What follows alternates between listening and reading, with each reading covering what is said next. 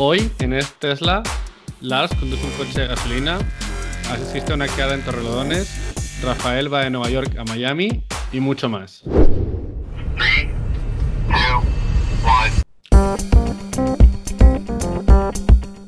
Bienvenido al episodio 28 de Es Tesla. Es un podcast donde propietarios cuentan sus experiencias con un coche de la marca Tesla. Compartimos nuestras experiencias, nuestras anécdotas y problemas y cómo los solucionamos. Queremos que sea un podcast inclusivo con distintas voces y opiniones y en la segunda mitad del programa respondemos a vuestros comentarios y vuestras preguntas. Eh, yo me llamo Lars y vivo en Madrid y tengo un Model 3, un Model 3 Performance eh, gamusino que casi ya cumple un año. ¿eh? Y junto conmigo está eh, Rafael y Ignacio. Rafael, ¿qué tal? ¿Cómo estás? Saludos, saludos, saludos. Ignacio, eh, ¿qué tal? Ahí en California. Hola, muy bien, ¿qué tal? Eh, ¿Ya ha vuelto la primavera o sigue siendo invierno o nunca ha sido invierno ahí? Depende de lo que pienses como invierno. Aquí el, el invierno es bastante suave, o sea, no, no suele nevar ni nada. Así ¿No? que ahí estamos todavía, no ha llegado la primavera. ¿Y no notas que baja la autonomía de tu coche en invierno con las temperaturas? o... No, muy, nada. Muy poco. Mm, Muy poco. Tú, Rafael, ¿tú lo notas ahí? Aquí, pues tú Sí. sabes que se supone que no, pero el otro día estaba a 34 grados de temperatura Fahrenheit. Aquí es un frío para estar aquí en Florida terrible. Estaba la gente con botas y bufandas y de cuánta cosa. Cosas nunca visto. ¿Y eh, bajó la autonomía del coche? es bien difícil decir porque apenas todavía no tengo un mes con el coche nuevo, ¿ok? So, todavía, todavía estoy en la etapa de que camina como si fuera un V12. Parece Ajá. que tiene 12 cilindros. Muy bien, muy bien. Pues aquí todavía, eh, bueno, ya ha empezado a, a subir un poco la temperatura y sí que se nota enseguida que mejora la autonomía del, eh, del coche. ¿eh? Yo sí que lo noto eh, bastante aquí. Eh, pero esta semana ya he vuelto por fin, porque la semana pasada estuve, estuve de viaje de trabajo entre París y Alemania, y en Alemania tenía que alquilar un coche. Y no sé por qué, pero no hay forma de alquilar un coche eléctrico. Lo estuve mirando, pero había una empresa en toda Alemania que me podía alquilar un coche eléctrico, pero el, coche, el, co- el coste era cinco veces el coste de alquilar un coche de eh, combustión. Entonces, eh, eso no lo puedo justificar en mi trabajo. Muy mal, claramente. muy mal, muy mal. Fatal, fatal. De hecho, la empresa Sixt, que tenemos aquí de alquiler de coches, anuncian eh, coches eléctricos y había hasta un iPace ahí en exposición, pero no tenían ningún iPace, nada, nada. Así que muy mal. Me tuve que bajar y, y alquilar un BMW. Fatal. Ah, No sé, no sé. Pronto, pronto, sería van a ver, gasolina. pronto los van a ver en museos solamente. Pues alquilé un BMW, un X1, además, un SUV así pues, relativamente grande para, para una persona, ¿no? Y la verdad es que no me hacía falta, pero era lo que había. Y era eh, con motor 2.0 de gasolina. Y eh, se supone que es un buen coche, bien rápido y eso, pero madre mía, vaya tractor en comparación con lo que estamos acostumbrados. Estamos muy mal acostumbrados porque, a ver, un BMW así, y eh, era del segmento de, de lujo de, de los alquileres, no, no era un coche cutre ni absolutamente nada. Madre mía, parecía volver al, al pasado. A mí me pasó algo parecido. A mí me dieron un, un loaner en, en Tesla en una de las reparaciones del vehículo anterior. Sí. Y me dieron un BM que se supone que era, olvídate, la última Coca-Cola del desierto. Sí. Y aquella porquería, que yo no servía para nada porque tú sabes que se apagaba en la- cuando tú frenabas en el semáforo, Sí. se apagaba. Sí, Y después cuando ibas a arrancar de nuevo se prendía el motor. Esa Claro. es la versión de ellos de economizar. Para ahorrar, para ahorrar gasolina. Pero está bien, está bien, está bien. Bueno, tenía algunas cosas buenas, hay que decirlo. ¿eh? Mira, me gusta. Ya últimamente hemos hablado un poco de los asientos. ¿eh? Este agarraba mejor en, el, eh, en los asientos. Tenía mejor agarre lateral que, que el Tesla. Pero era menos cómodo, ¿eh? Después de dos, tres horas en el coche, ah, tenía la espalda que crujía todo un poquito, ¿no? Mm. Luego estaba un poco mejor eh, aislado así de ruido del exterior y eso. ah, era en Alemania, en, las- en el autobahn, así que podías ir a la velocidad que te daba la gana. Ay, qué envidia, ¿no. Rafael? Eh, tenemos que empezar a, a hacer los planes porque yo, yo voy para allá, para España, para que me lleve a, a Alemania para ir a Autobahn. Yo tengo que, sabes que siempre he querido hacer eso. Quiero ir y dar un par de laps allí. No, pero es que además ahí conducen muy rápido en general, ¿no? Tú vas a, pues igual vas a 100, eh, 120 millas por hora y te adelantan. Y eso son casi 200 o 200 kilómetros por hora y hay, hay coches que te adelantan ahí cuando, cuando las condiciones están para ello, así que van muy, muy rápido. ¿eh? Yo no estoy acostumbrado a conducir así de rápido y sobre todo en un coche de alquiler, que no es el mío, pues tampoco, tampoco voy así, ¿no? Pero bueno, eh, además, el coche no daba, la aceleración de este coche mm, tampoco se prestaba del todo a, a conducción así. Y lo peor, lo peor, lo peor de todo, el interfaz del GPS y, el media center ese que tenía, en vez de una pantalla táctil para teclear, tenía como letras en un círculo y una ruedecita donde tenías que girar, vamos, para introducir una dirección ahí, para elegirlo, me- 15 minutos ahí buscando dónde estaban las letras. A mí eso me pasó también con un BMW, con un Serie 1, sí, la versión sedán, ¿no? Del, del tuyo hace, pues casi, yo creo que hace dos años, que ju- fue justo después de recibir nuestro Model S, Mm. y la gente decía, bueno, este coche de alquiler que te han dado, qué rápido, ¿no? Y decía, pues no, no acelera. No. qué rápido, nada, si yo aprieto el acelerador y esto no va para no va para adelante. Para. La moraleja, de esta, es la moraleja de esta experiencia es que si no es Tesla no caminas rápido. Eso es, eso es. Mira, muy mal acostumbrados enseguida. Y la gente, seguramente esto damos bastante asco a la gente que nos está escuchando. ¿eh? BMW, vaya, vaya carraco más lento, ¿no? Pues lo siento, pero así era la primera impresión. ¿eh? Ah. Eso sí, estaba bien construido, bien aislaba bien y todo eso. Pero luego, vamos, me he gastado yo creo que 80 euros en gasolina, que son 100 dólares en gasolina en un día. Ah, yo me gasto eso en tres o cuatro meses en, en electricidad. No. ¿Qué me vas a contar? Pues Ya, sí, ya. pues sí. Pues entonces volví a España y lo primero que hicimos era una quedada con eléctricos en Torrelodones, una, un pueblo al lado de Madrid. Y muy a gusto, hay 50, 60 coches más o menos, todos eléctricos.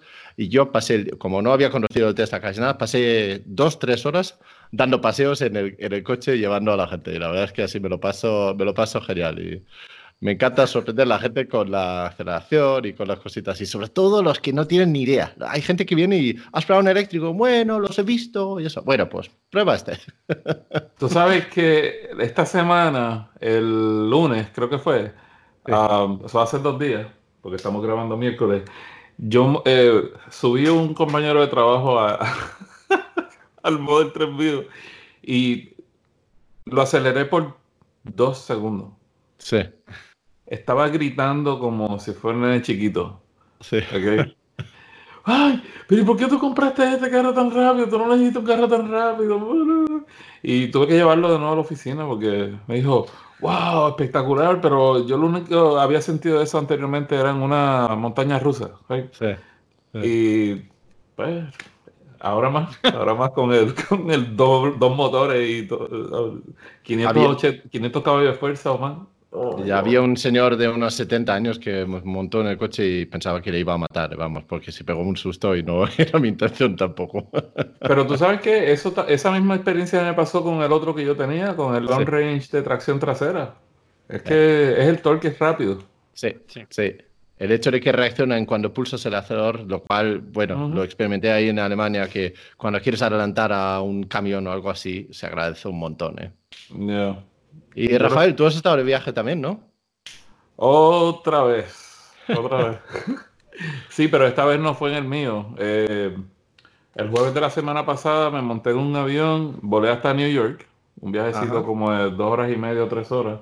Sí. Y allá me recogió mi amigo Trevor de Canadá, que manejó en su coche, en su Model 3 desde, desde Toronto, desde Ontario, a, a Buffalo, New York, y ahí me recogió. Y no pasé ni 10 o 15 minutos en el estado de New York. Ahí sí arrancamos para Miami.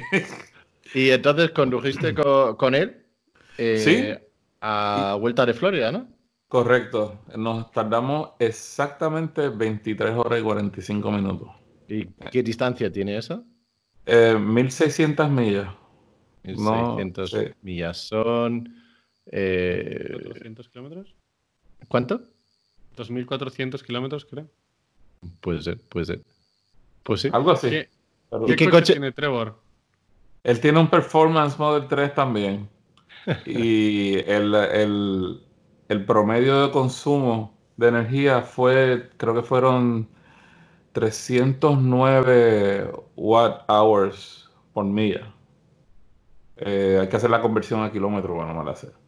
Algún Pero- día tenemos que tener aquí una hoja Excel con todas las conversiones entre Fahrenheit y millas y así podemos hablar con todo el mundo. Si no, los oyentes lo Sí. tenéis que hacer mientras estáis escuchando esto, ¿no? Sí, pero estuvo, estuvo muy bueno. Eh, nos tardamos 24 horas y la razón fue que lo hicimos porque él, eh, él viene a participar de un evento grande que hay este sábado, de aquí a un par de días, donde viene gente de, no solamente de todo Estados Unidos, vienen algunos de otras partes del mundo también.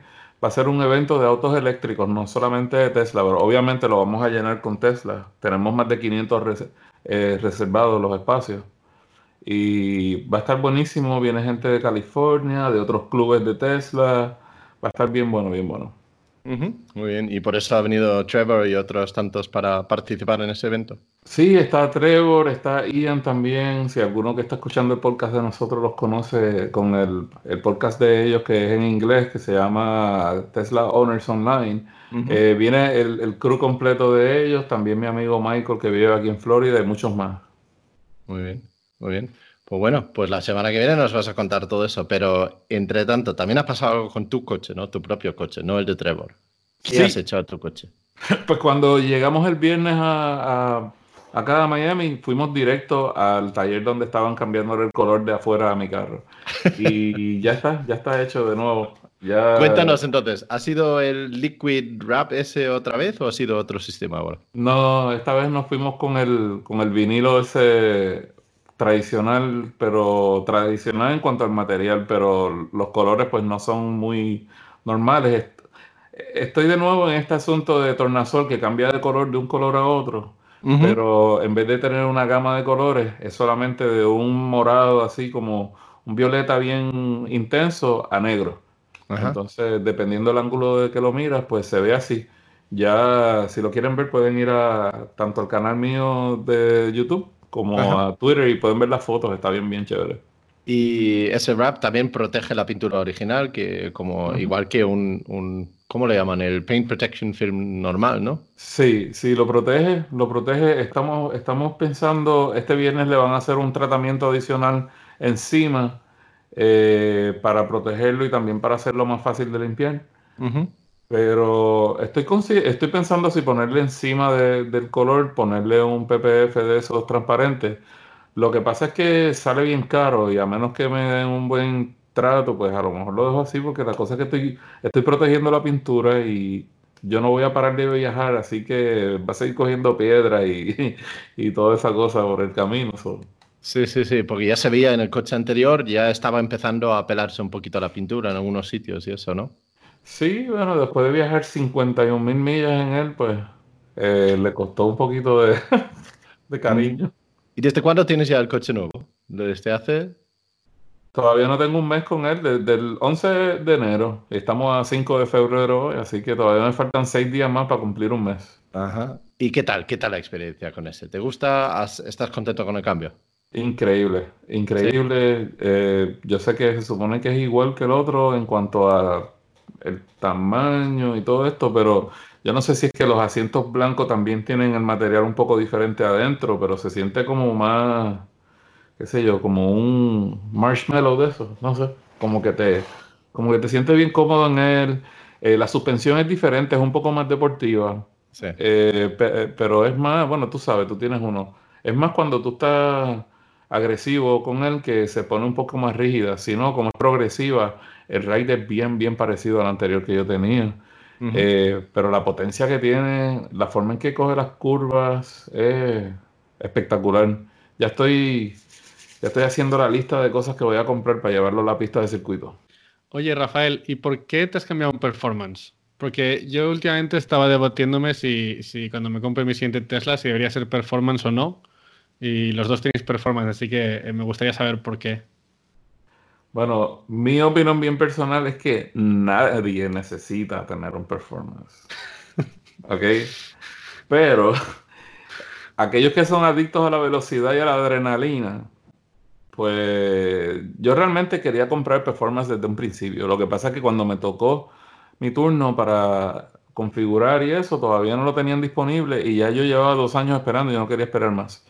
Entonces, pues lo hice y después como las tres semanas fue que empezaron a aceptar órdenes para el performance, pero nada, ya lo había hecho y no me arrepiento, pero pues llegó el momento, Tesla me ofreció una buena suma de dinero por el mío y pues como realmente eso es lo que yo quería, y yo, yo sé que yo puedo manejar el, el anterior en, en las pistas y eso y hacer todas las mismas cosas, pero no es lo mismo porque yo corrí por muchos años y ya yo tengo la experiencia de circuito y yo no necesito yo aprender a manejar y esperar a tener un vehículo que maneje bien en la pista, sino que ya yo puedo, ¿sabes? Por la experiencia que tengo, uh, puedo sacarle el máximo y, y, y, divertirme al máximo con el performance. Y eso es lo que eh, esa es la intención que tengo. Eh, para, para ti es que lo puedes llevar a la pista. O sea, con una forma ya con el track mode y es más rápido. Bueno, yo siempre he tenido carros deportivos y, y, pues manteniéndome en esa línea, eh, con todo y que el anterior era bastante deportivo comparado con todo lo demás que yo había tenido, ya este es otro nivel. Es como alguien me estaba diciendo en Twitter el otro día que estamos como en un, como una máquina de, de, de videojuegos y esto es como el tercer nivel, está como el nivel, es otra cosa. Es diferente. Es, exacto, pues tú sabes, yo realmente pues decidí hacerlo porque lo añoraba y pues ya lo yeah. tengo, estoy bien contento. Sí, pero yo, yo les recomiendo a la gente que están considerando un Model 3 por primera vez y, y si lo quieres performance o no performance, la necesidad que tengan. Por ejemplo, eh, si tú, eh, o sea, valga la aclaración, en muchos, en muchos sentidos es más conveniente tener performance porque te ayuda a salir más rápido de, de apuro a veces la, la, solución mejor no necesariamente es frenar para evitar un accidente, a veces mm. es mejor, ¿sabes? Arrancar un poco más rápido y, y, salirse de la situación de esa forma. En ese sentido, pues sí, pero el que no es performance, especialmente ahora que venden el, el, el que es dual motor, uh -huh. el dual motor tiene más potencia que el, el long range que yo tenía, que era de tracción trasera solamente. Y la realidad es que si pagas los dos mil dólares adicionales que ahora te ofrecen como alternativa para un boost adicional de, de potencia, eh, los números son bien parecidos a los de a los de performance y te economizas como 10 mil dólares. Mm.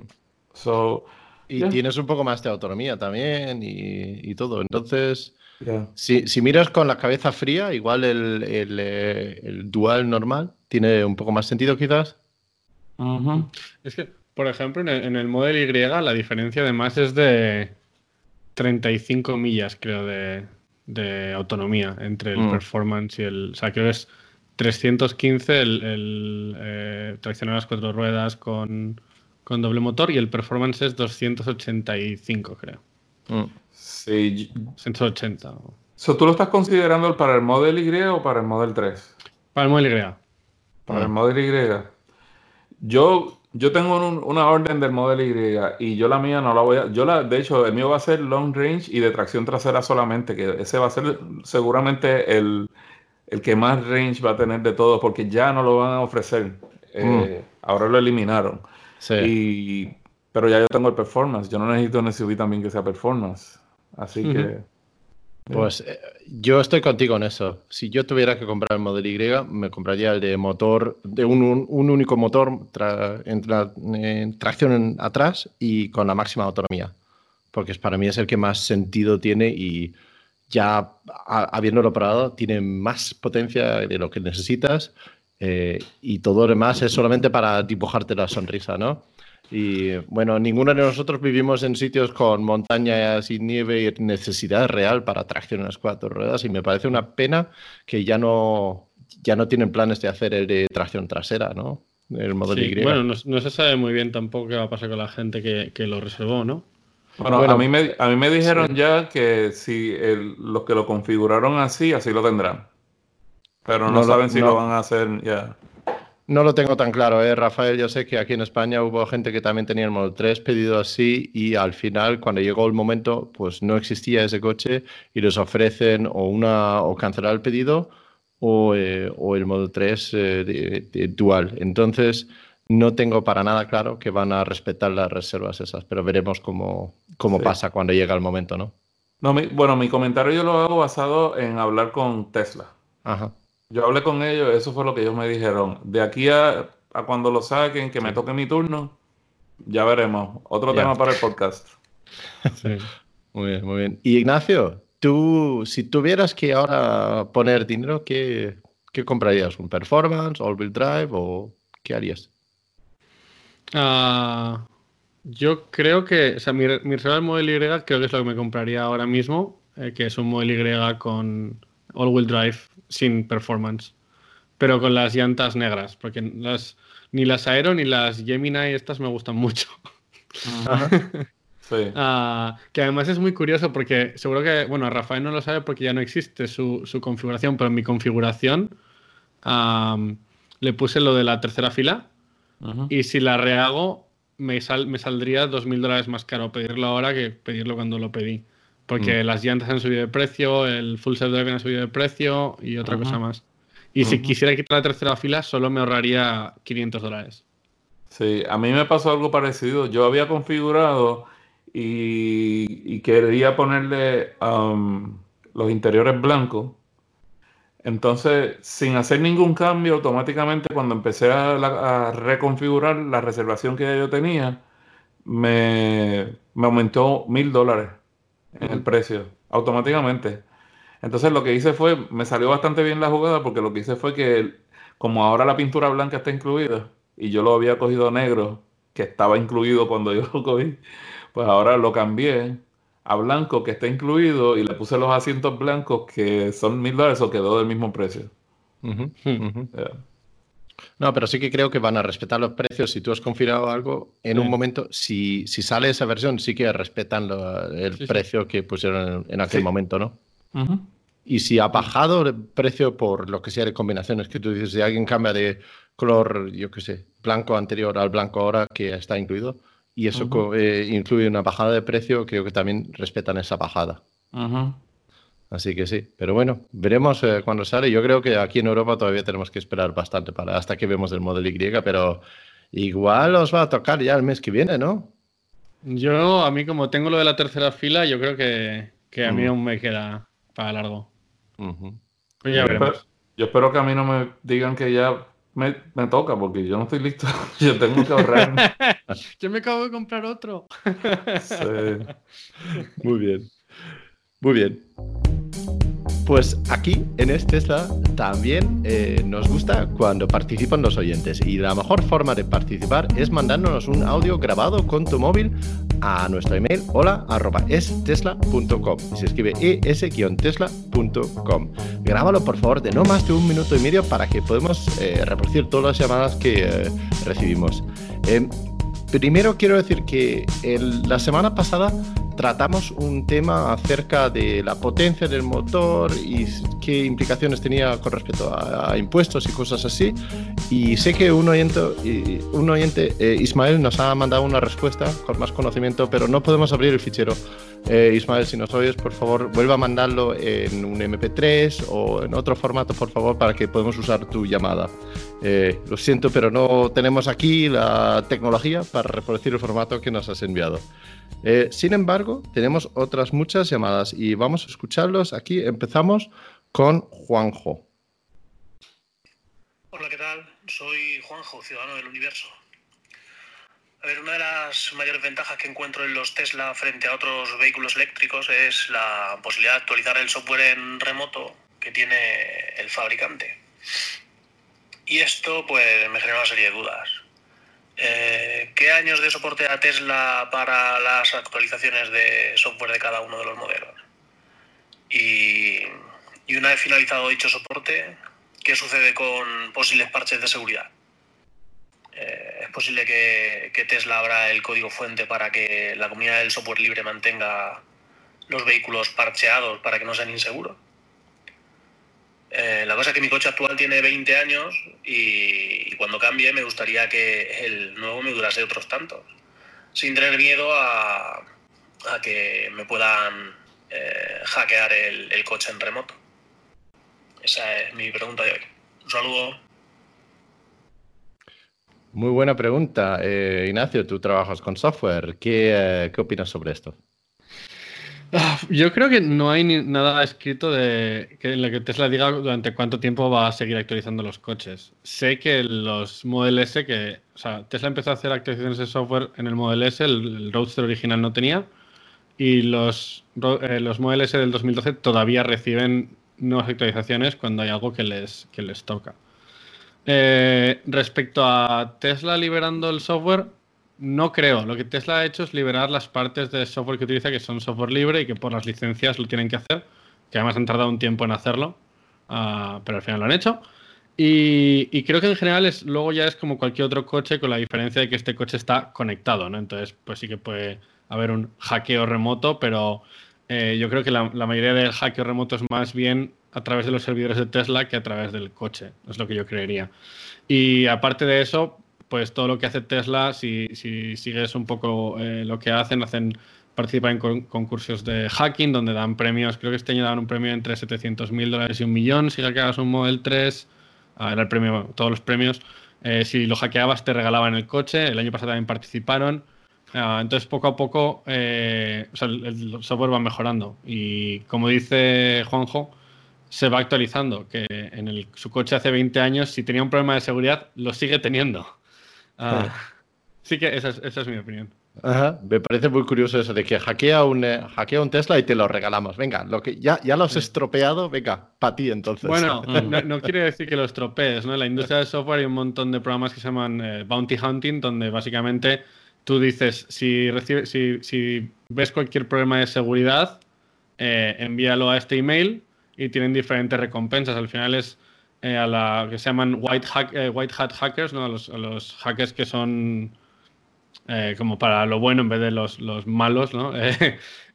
Cuando reportan cualquier, cualquier problema, les pagas por su trabajo. Ah, Entonces está muy bien, es muy común. O sea, Google, Facebook, Microsoft, todo, el- todo el- cualquier empresa grande, mediana de software tiene, tiene un, pro- un programa así. Eh, Yo creo que también hay que diferenciar entre los parches de seguridad y, y- y las mejoras del coche, ¿no? Porque es posible que un, un Model S de 2012, hay, hay muchas de, lo- de las mejoras que tenemos ahora en los coches que no va a recibir, porque el hardware no lo soporta, porque no tiene autopilot, no tiene para pegar los espejos, no tiene sensores y, y tal. Entonces, habrá muchas funciones añadidas que no tiene.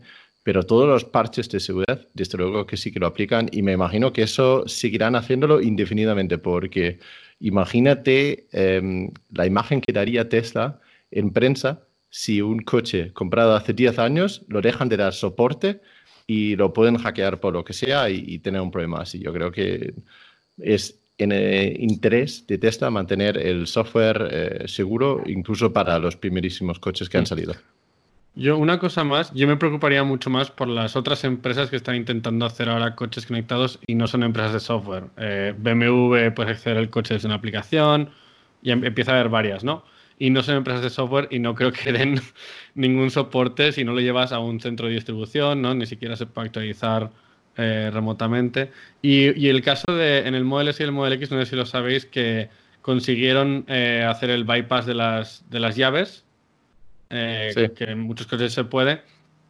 Eh, y Tesla sacó una actualización y resulta que la actualización no estaba bien lo que tenían que hacer y a los tres meses sacaron otra actualización. Y los primeros Model S, otra vez, los del 2012, también recibieron y básicamente lo que hace es cambiar la encriptación y cómo se encriptan las claves que se envían de la llave al coche y ahora para hackear la señal tienes, creo que tienes que estar una semana o algo así con la señal repitiéndola y analizándola y no sé. Ujú. O sea, Muy bien, pues eh, yo creo que eso es bastante completo esa, eh, completa esa respuesta, eh, Ignacio. Vamos con la siguiente llamada de Jordi. Muy buenas, es Tesla. Soy Jordi de Tesla North Corea y os felicito otra vez por el programa. Hoy tengo la siguiente pregunta sobre el Model 3 Performance con llantas de 18 que venden en Estados Unidos. En el configurador de Estados Unidos he visto que efectivamente puedes seleccionar el Model Performance con llanta de 18, pero en cambio no veo que haya una diferencia de precio eh, cuando seleccionas llanta 18 o llanta de 20, cuando el pack de 20 viene con las llantas, los frenos, alerón, el track mode, etc. La pregunta, ¿hay alguna diferencia de precio y qué diferencia es, si la hay, entre el Model 3 Performance con llanta de 20 y el Model 3 Performance con llanta de 18? Aprovecho este audio para, eh, según el programa del otro día que hablabais de las cosas que no os gusta de los Tesla, para aprovechar a decir las cosas que no me gustan de Tesla. Una de las cosas que no me gustan de Tesla es el color rojo. No me gusta nada. Yo respeto que le puede gustar mucha gente el color rojo agranatado, pero para mí no es un rojo rojo, es un granate, por lo que me gustaría que tuvieran la opción de poner un rojo más deportivo, mm, tipo rojo brillante, más clásico de toda la vida. Otra de las cosas que no me gusta de Tesla es que en ocasiones te pone un caramelo en la boca. En mi caso me pusieron el caramelo del Model 3 Performance con llanta 18 a un precio de 60.000 euros, con bola de remolque, tapicería blanca, que estuve a nada de comprarlo y desaparece de la configuración, ya no está disponible. Y bueno, llevo cinco meses y lo que me quedará esperando a ver si este coche llega, llega a España. Otro caso es el caso de, mucha gente le habrá pasado, el Model Y, que tenía un precio de salida de 58.000 euros, resulta que se lo han cargado. También pasó con el Long Range, eh, tracción trasera del Model 3 y bueno, estas versiones más accesibles para el público, pues la política que tiene Tesla de me las cargo, mm, pues bueno, entiendo que que pueden hacerlo para unificar gastos, pero a mí pues no me gusta porque es ponerle caramelo a alguien que está deseando ese coche y de repente, ¡zas!, no existe. En fin, nada más, disculpad si me he alargado un poquito más de la cuenta, muchas gracias a todos, adiós. Muy bien, Jordi, pues eh, yo voy a empezar por el final, porque, eh, mira, yo estoy totalmente de acuerdo con Jordi, a mí también me parece fatal. Si pones un coche a venta y, o lo pones ahí que lo vas a vender y la gente, pues esa es la versión que tú quieres y luego no sale o lo quitas enseguida, pues mira, me, sí, entiendo por qué lo hacen y entiendo que es para simplificar su producción y todo eso. Espero que con la Gigafactory aquí en Europa ya tienen la posibilidad de hacer más variación en los eh, modelos sin que eh, les perjudica tanto.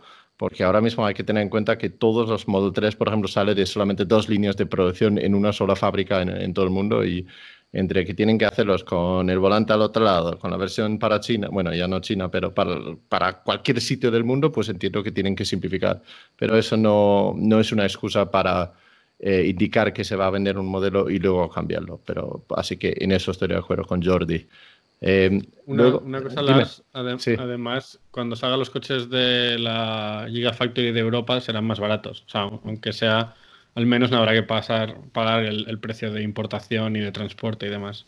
No, estoy seguro de que serán baratos y, mucho, y caerán mucho más de los 10% que eh, son los impuestos, pero claro, hasta que, hasta que están no, ni lo sabemos ni lo pueden publicar, ¿no? Porque sería malo para sus ventas actuales también. Eh.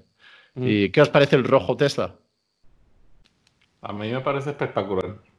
A mí me gusta. Sí, pero yo, lo, Yo, yo, yo he visto diferentes Teslas rojos que se ven diferentes rojos. Así pero, eh, que. el mismo Tesla rojo, pero en diferente. A ver. No, no, que, como que lo ha, salido en un batch de un color y el rojo sale diferente en otro. Y ellos solamente ofrecen uno. Yo no, o sea, yo no entiendo eso. Eh, yo creo que ellos han ido hecho, haciendo cambios en, la, en el proceso de ellos de, de, la pintura y eso que ha resultado en diferentes tonos de rojo.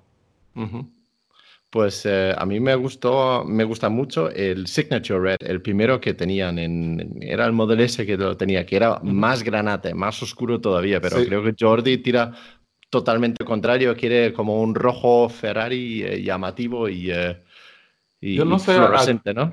Sí, aquí por lo menos a mí siempre me, me choca porque lo veo súper brillante, un rojo que es bien brillante acá. No sé si es que dependiendo a dónde va, lo pintan diferente, pero los que yo he visto aquí se ven muy bien. Eh, pero tal vez, tal vez no es el Ferrari rojo, tú sabes. Mm. Um, mm. No sé, pero tú sabes, hay un refrán que dice para los gustos los colores, ¿verdad? Exactamente, nunca mejor dicho, ¿no? Muy bien. Y acerca de, eh, del performance con llantas de 18, ¿en Estados Unidos se puede configurar eso en el configurador? Eh, Sí. Sí. Desde, desde el día de, de la, de la, eh, de la llamada del, del miércoles pasado, el sí, cambiaron el sí. configurador, abrieron el configurador, cambiaron el configurador del Y para las nuevas opciones y cambiaron el 3 y ahora el- el- cuando su- eh, eliges performance no viene con lo que antes se llamaba el performance pack, no viene, no pone las llantas, no pone la suspensión ni nada, pero, es- pero vale el mismo precio ponerlo o no ponerlo. Entonces te da igual si quieres un performance, ¿cómo se llamaba? Performance eh, eh, Antes, antes era lo que le llamaban el stealth, que era performance con los aro 18. Ujú. Eh, o sea, perdóname, era el dual motor, no performance, con aro 18 con un boost que es la, la misma velocidad. O sea, ellos te lo vendían como un performance stealth o disfrazado. Eh, yo personalmente pienso que alguien ha cometido unos errores en, en Tesla, en el website, porque no tiene ningún sentido para mí que tú no, que no pagas ni un centavo más y te da, no solamente, porque ellos te, ellos te ponen la lista de cuáles son las diferencias. Mm. Te dice que las diferencias son los frenos, las llantas, el, el alerón de atrás y los pedales. Eso es lo y que la yo- suspensión. Sí, eh, exacto, es como parte de, de um, actually, espérate. Sí, ¿no? la La suspensión deportiva. Ok, so, pero entonces, sin embargo, hay otra diferencia que es bien importante, que no, no, no te la hacen bien obvia, y es que cuando tú eh, haces un clic en, el- en la opción de performance, te aumenta, eh, te baja eh, la distancia de 322, te baja a 299, Ujú. y la velocidad máxima te sube de 145 millas por hora, te sube a 162. Yo no entiendo. Porque, por ejemplo, el mío, la especificación era top speed 164 millas por hora, tal y como yo lo compré, con un range de 310 millas. Ellos están haciendo otros cambios aquí que a mí no me estaría raro que es que esto es parte de lo que de lo que ellos van a luego tal vez añadir opciones de software upgrade, por Mm. ejemplo. Ah, Ahí hay un tema que sí que te puedo confirmar y eso es eh, la velocidad punta. eh, depende de si tienes el spoiler, eh, el alerón trasero o no. De hecho, la gente que no lo tenían inicialmente entregado tenían bajada la velocidad eh, eh, punta porque el spoiler no solamente es cosmético, también es funcional. Y eh, entonces cuando lo montan te abren también la posibilidad de esos 4 millas por hora más Ujú. o algo así. Sí, yo lo, pero- lo recuerdo. ya. Sí. Pero lo demás, yo sí, tampoco me, tiene mucho sentido. Y Jordi, si estás esperando ese coche en, eh, en España, yo que tú esperaría sentado, porque a saber cuándo llega, porque vamos, eh, los que han llegado, los pocos que han llegado aquí, vamos, cinco o diez coches en total o algo así, yo creo que han llegado por casualidad y no sé si los volveremos a ver aquí. Puede ser. Es muy raro, que no. muy, muy raro que hayan cambiado el configurador así y que y, y sí es un error, como decía Rafael, que lo- hace una semana que lo hicieron y no lo hayan cambiado. Pero si seleccionas performance, básicamente lo que pasa es que te baja, te sube la aceleración, no el 0 a 60 te baja a 3,2, no sé cuánto pone, y pagas 8.000 dólares más. Y sube un poco la velocidad punta, pero no recibes nada más. Y luego todo el pack de lo que son elementos diferentes le das y no tiene, no tiene diferencia de precios. Muy, muy raro. Yo, sí, yo, yo realmente no entiendo cómo pueden vender o sea, el mismo coche 57 mil dólares, digamos, eh, sin, sin los frenos, sin, la, sin las llantas, sin el spoiler, sin los pedales, sin la suspensión, Mm. y, y que entonces se lo añades y no te cambia el precio. Es como, ellos lo que están haciendo es dándote el, el precio máximo que ellos estaban cobrando, pero si tú quieres que sea un poquito más civilizado, pues con la con las Aro 18, pues el ride es un poco más cómodo la- porque la- la- el caucho como tal, la goma como tal es más es más es más eh, grande, ¿verdad? Mm, mm. Tiene más como más cojincito, Sí. ¿sabes? Eh, yo no sé, eh, es una estrategia medio extraña, pero eh, lo que yo sí le voy a decir a él es que si tú te quieres comprar un Tesla hoy, cómpratelo hoy y no dudes mucho de que estás esperando, porque a lo mejor esto- que si sale el próximo, mira, si tú vas a esperar que salga el próximo, nunca, nunca te lo compras porque ellos están cambiándolo, a veces pasa un mes y cambian y, y al mes siguiente cambian otra cosa. So, Eso es. Eso es. Además, el pack S inicialmente en Estados, se vendía, en Estados Unidos se vendía por un precio de 5 mil dólares extra. Así que yo creo que tienes razón. Algún becario ha echado mano en la página web y a ver cómo ha salido. El- lo único que se me ocurre es que, es que Tesla sepa que, que hay gente que quiere eh, la aceleración y la velocidad punta, pero no quiere perder rango, o sea, autonomía y demás. Y hayan decidido, bueno, pues si lo quieres, aquí está, vale lo mismo. No, lo único que se me ha ocurrido, ¿no? Como para meterle más complejidad, pagas un, un extra. Puede ser, puede ser. Muy bien, vamos con la siguiente pregunta de eh, nuestro amigo José Ángel, que la semana pasada estaba contemplando comprar acciones de Tesla y eh, José Ángel, no sé si lo hayas comprado o no, pero esta última semana ha sido de infarto ahí en la bolsa. Vamos a ver lo que nos cuenta esta semana. Hola, soy José Ángel y un saludo para Lars, Rafael, Ignacio y para todos los que escuchan es Tesla. Mi pregunta de esta semana viene en relación con la capacidad y la degradación de las baterías de Tesla. Por ejemplo, si tengo un Tesla con 100 kilovatios hora de batería, por ejemplo un Model X, y suponemos que se degrada un 20% esa batería, eh, quedaría como si fuera una batería de 80 kilovatios hora. O cuando lo recargo, lo recargo hasta 100 kilovatios hora. Esa es un poco la duda que tengo. Gracias. Bueno, aquí sí que me atrevo yo a responder directamente a esto. Eh, cuando tienes la si tienes degradación de un, en este caso 20%, efectivamente solamente puedes meter eh, 80 kilovatios hora en esa batería.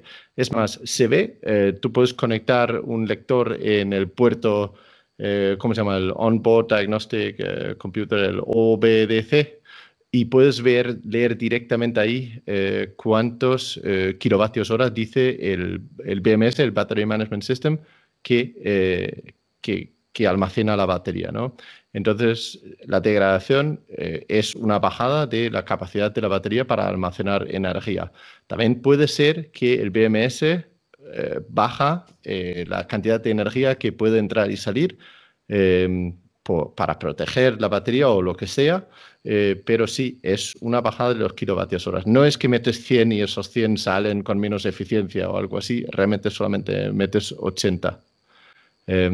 Quería, quería responder eso y hablar de eso también porque yo quería hablar de la degradación de la batería, porque yo he estado jugando un poco con ese tema y en el podcast muchas veces he dicho de lo recargar hasta el 90% y, y no, preocupa- no preocuparnos tanto de eso.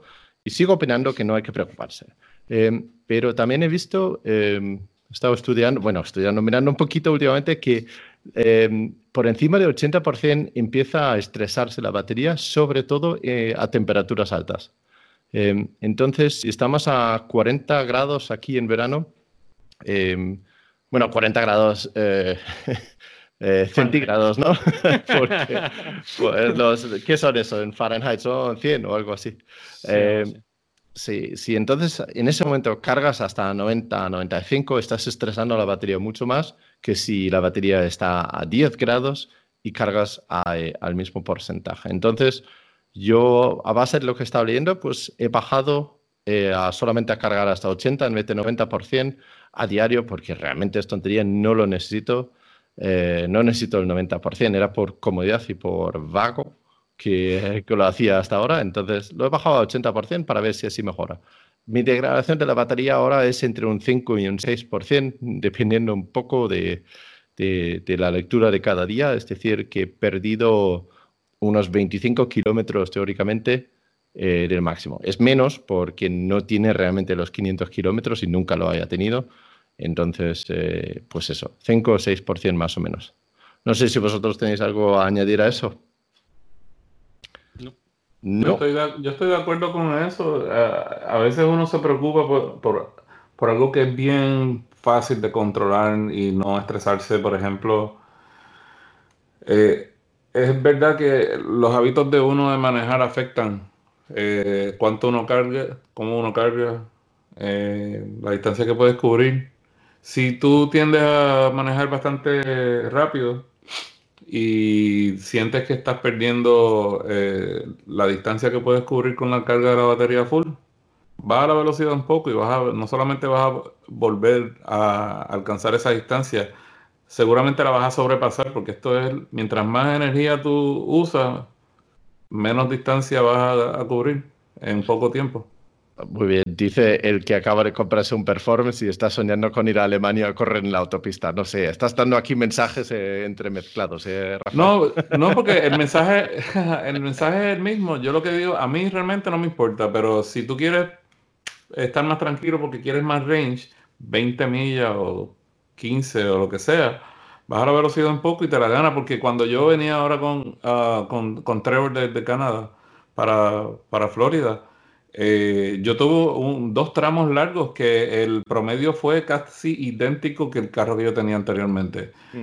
Eh, espectacular. Nosotros pudimos manejar eh, un tramo casi tres horas sin, sin parar a cargar.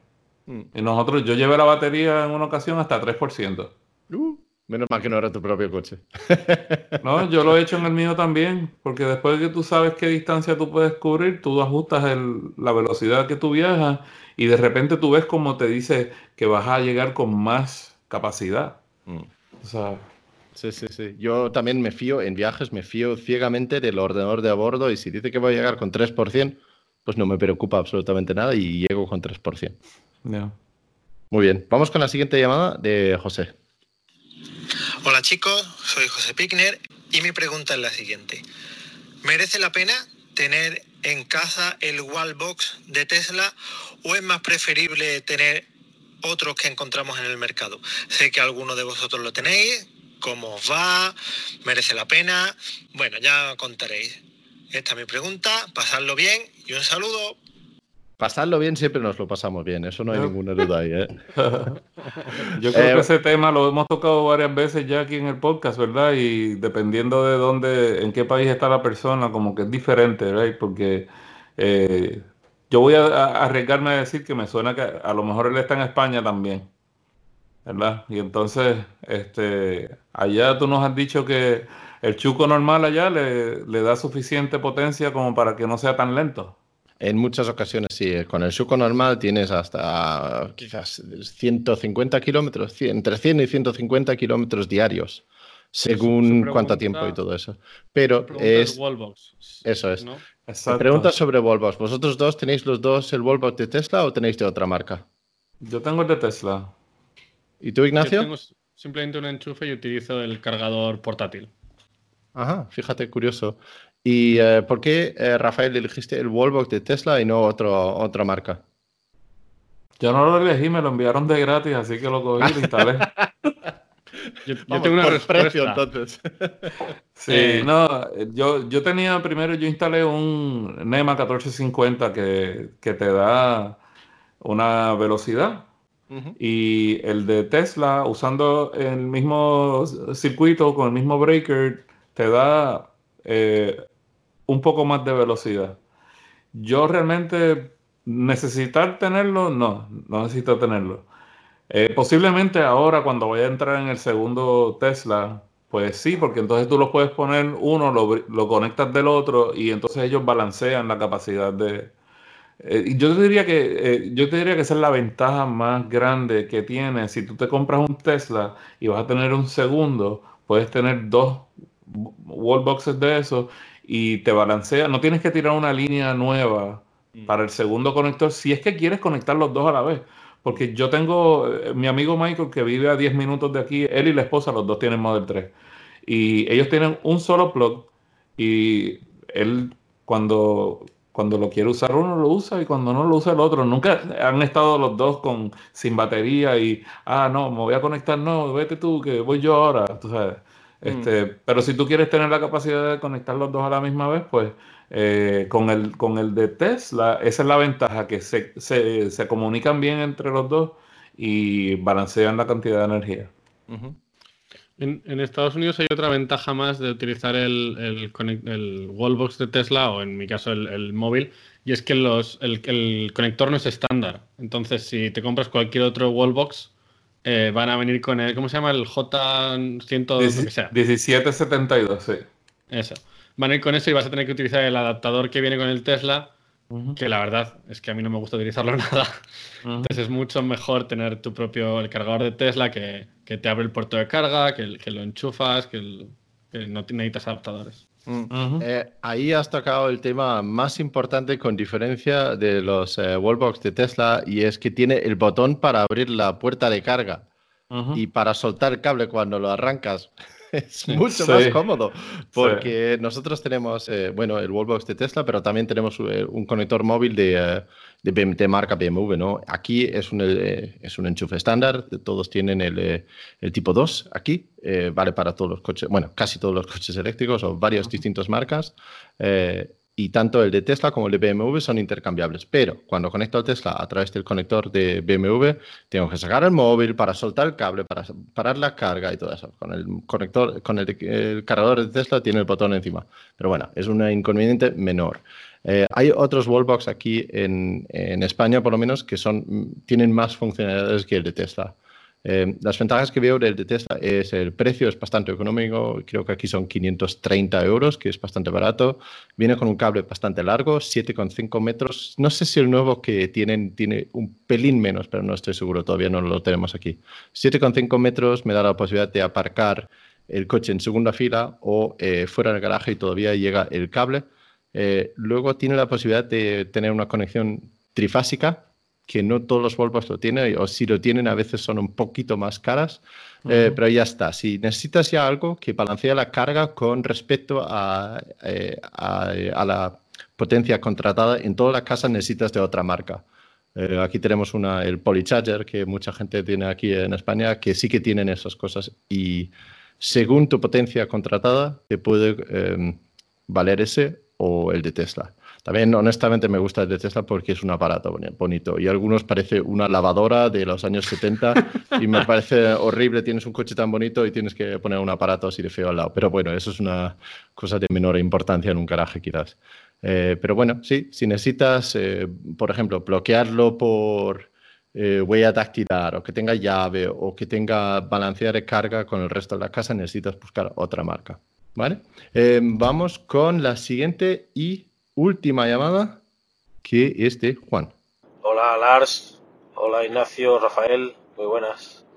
Eh, una duda también que, me surge siempre que escucho los comparativos de costes de un vehículo eléctrico con un vehículo de gasolina, pues obviamente siempre se habla, uno de ellos el, el tema del consumo del combustible y el coste del combustible. Obviamente se compara la, la gasolina con la electricidad, con los precios actuales pero, mm, ¿qué opináis? Eh, a medida que, que pase el tiempo, el precio de la gasolina o del diésel irá bajando y aumentará el precio, el coste de la electricidad, entonces ya lo, la comparativa ya no tendrá tanto efecto, o se supone también que con el tiempo el precio de los vehículos eléctricos también se, se amoldará y se ajustará un poco.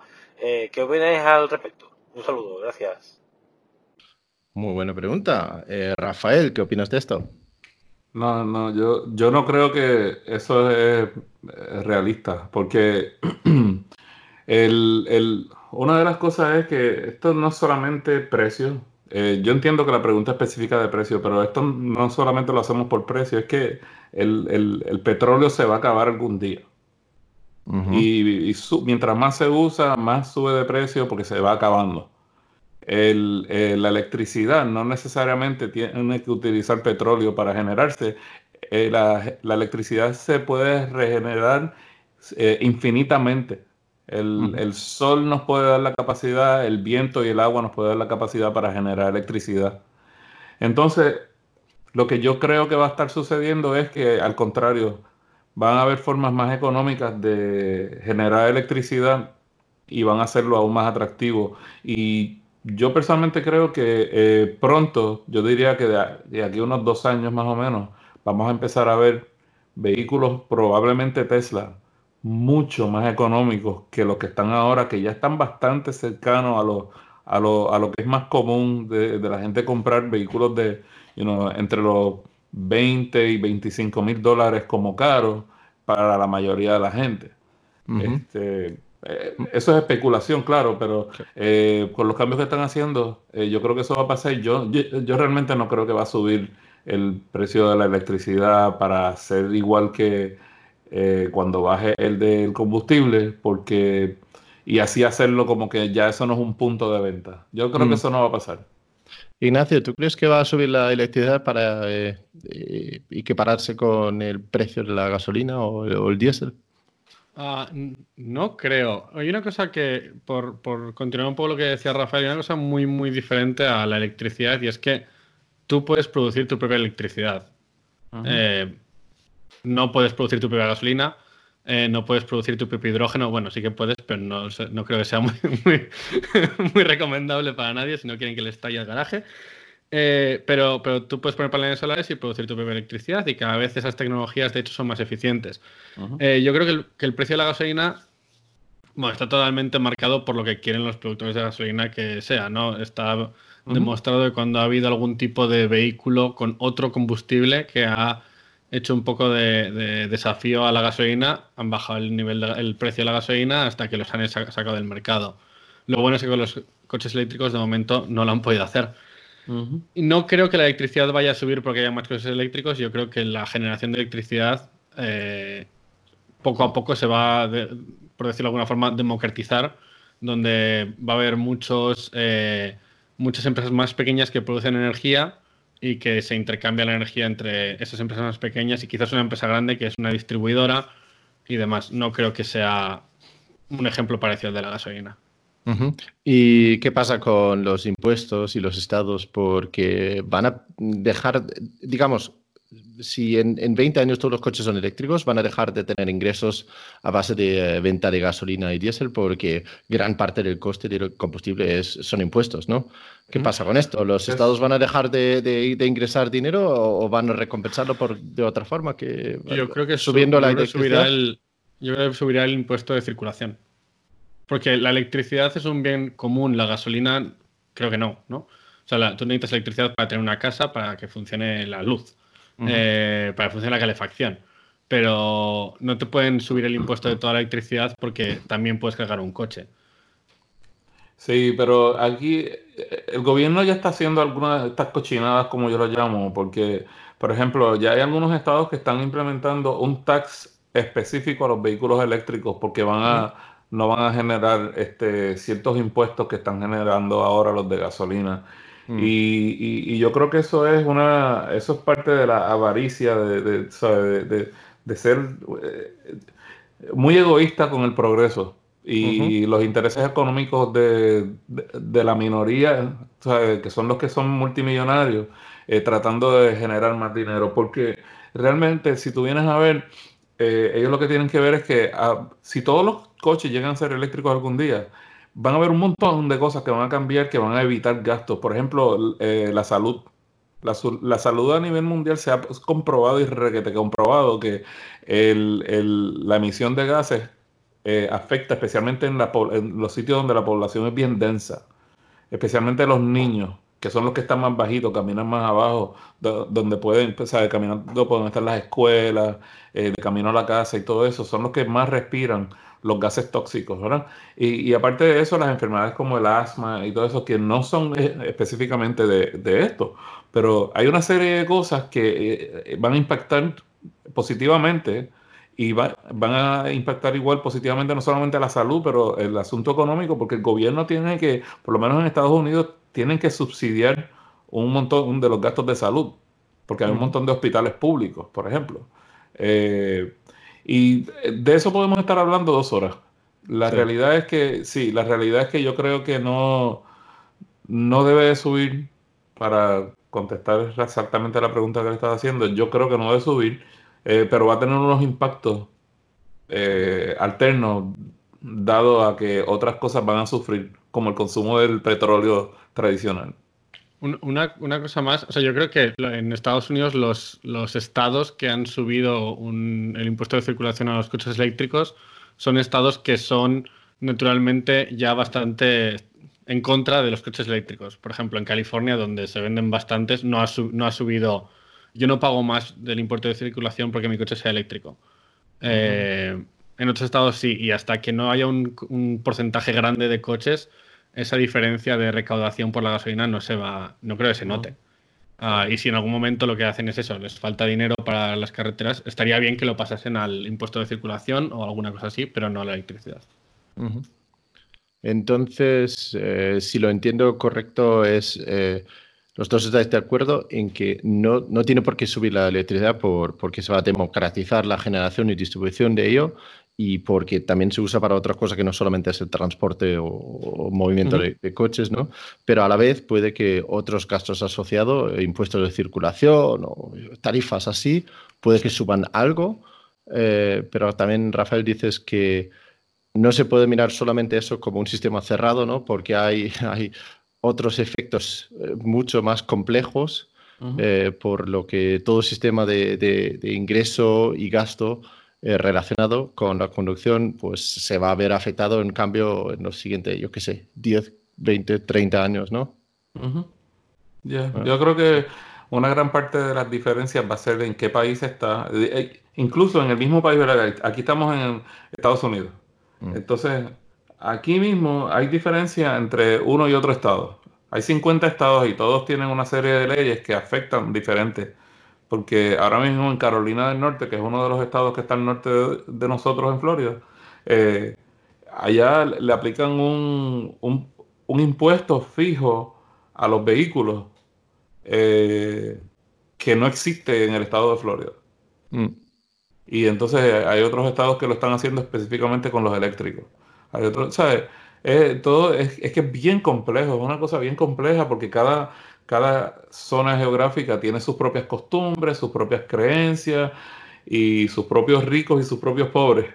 Mm. O sea, Mm. Yo estoy bastante de acuerdo con lo que has dicho. También eh, es difícil hablar del futuro, ¿no? Con certeza, no creo que. No, creo que seguiremos viendo un ahorro importante en el uso del vehículo eléctrico, eh, incluso si se suben algo impuestos y si hay otros gastos asociados, ¿no? Eso creo eso, en mi opinión, es indudable.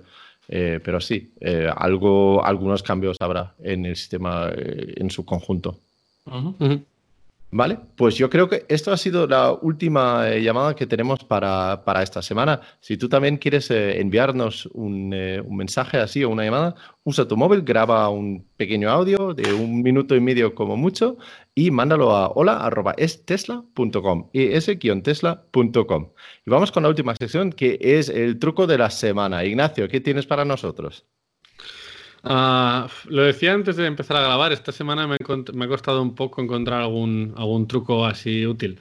Eh, este es un truco que no sé si la gente lo sabe o no, pero bueno, eh, para añadir otra persona a tu cuenta de Tesla, antiguamente había que enviar un email y, pedir que te lo enviasen. O sea, por ejemplo, en mi caso, Vanessa y yo, los, los- dos utilizamos el coche y los dos, yo no quería compartir mi contraseña de Tesla con ella, tener logins diferentes porque es una parte básica de, de la seguridad.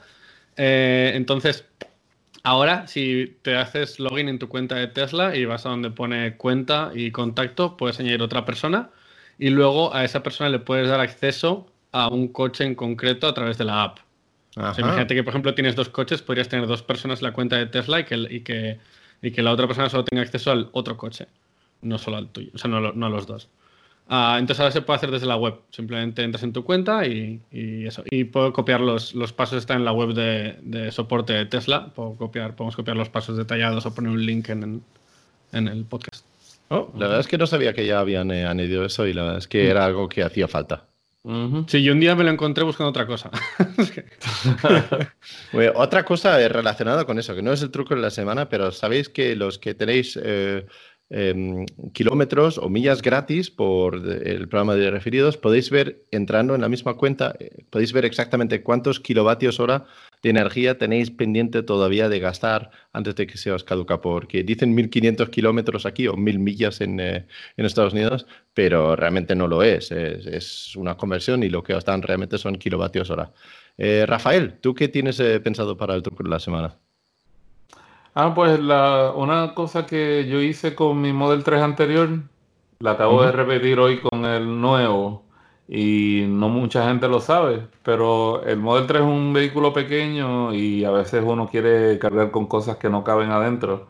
Y pues la solución mía es poner las barras arriba en el techo que vende Tesla, eh, los roof racks. Y Sí. entonces así, por ejemplo, yo he cargado el árbol de Navidad, un escritorio, cajas, así que cualquier cosa, pues si no te cabe adentro, lo puedes poner arriba, siempre y cuando uses los, las barras esas y puedes usar unos, unos aditivos adicionales para amarrarlo de ahí. También puedes cargar bicicletas ahí arriba, si vas con la familia a un parque a correr bicicleta y tienes dos bicicletas que tienes que poner arriba porque no caben adentro con los pasajeros, pues ya tú sabes, tienes esa solución. Pues eso te da realmente más versatilidad con el, con el Model 3.